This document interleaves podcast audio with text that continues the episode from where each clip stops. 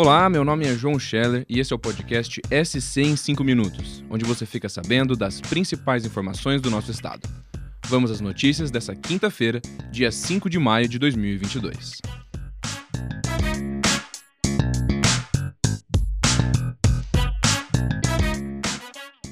Começamos o podcast falando mais uma vez das fortes chuvas que atingem o estado. Santa Catarina já contabiliza mais de 115 municípios atingidos nos últimos dias, segundo a Defesa Civil. O fenômeno está ligado à passagem de um ciclone extratropical que se formou essa semana entre Santa Catarina e o Rio Grande do Sul. São ao menos 7.100 pessoas desalojadas e 518 desabrigadas por conta do fenômeno. Apesar dos altos números, as informações ainda podem mudar, com a contagem dos estragos que também vem sendo feita pelas prefeituras. A situação é especialmente preocupante na região sul. Em Tubarão, por exemplo, os moradores viram o rio que dá nome à cidade transbordar durante a madrugada e tomar ruas da região central do município. O volume de chuvas na bacia que compõe o rio Tubarão já é menor nessa quinta, mas ainda assim os transtornos se mantêm. No Vale do Itajaí, enchentes também foram registradas no rio Itajaiaçu. Em Rio do Sul, a cheia do rio foi registrada novamente nessa madrugada, depois da situação de emergência que havia ocorrido na última terça.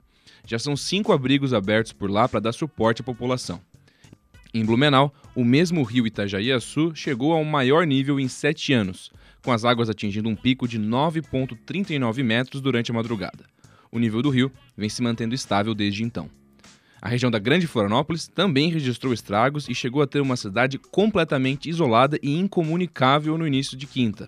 Anitápolis ficou sem água, sem luz e sem sinal de telefonia por conta das chuvas que ocorreram na madrugada. O acesso à cidade também foi prejudicado, com equipes do Corpo de Bombeiros tendo acesso ao município somente depois do meio-dia. Na tarde dessa quinta, o acesso a Anitápolis já havia sido restabelecido. Bom, mudando um pouco de assunto, vamos falar agora sobre as eleições desse ano. Na quarta, dia 4 de maio, foi o último dia para regularização do título de eleitor. E agora, dados atualizados do TSE já dão conta de que o Estado ganhou mais de 58 mil novos eleitores entre 16 e 17 anos. Em setembro, o número total de eleitores nessa faixa etária era de cerca de 15 mil pessoas e saltou para aproximadamente 73 mil com os novos cadastros. Ao todo, o Estado contabiliza 5.291.652 pessoas aptas a votar. E em breve, os moradores de Florianópolis vão poder voltar a alugar bicicletas em diferentes pontos da cidade. Um edital aberto pela Prefeitura recebe propostas até o dia 12 de maio, com o objetivo de implantar o serviço ainda no primeiro semestre deste ano. O funcionamento e quantidade de veículos ainda vão ser definidos de acordo com o plano de implementação apresentado pela empresa aprovada. Mas a ideia é que as bikes sejam distribuídas em todos os bairros da cidade.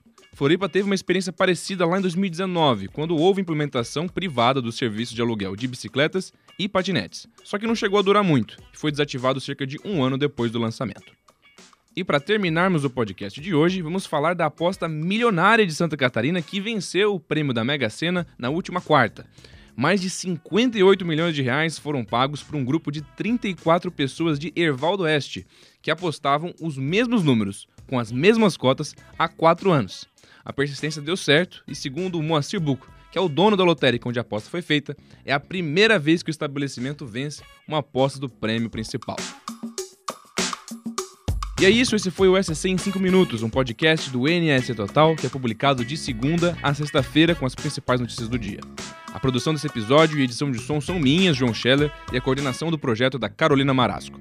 Essas e outras notícias você pode conferir nos links que estão na descrição do episódio ou lá no nstotal.com.br.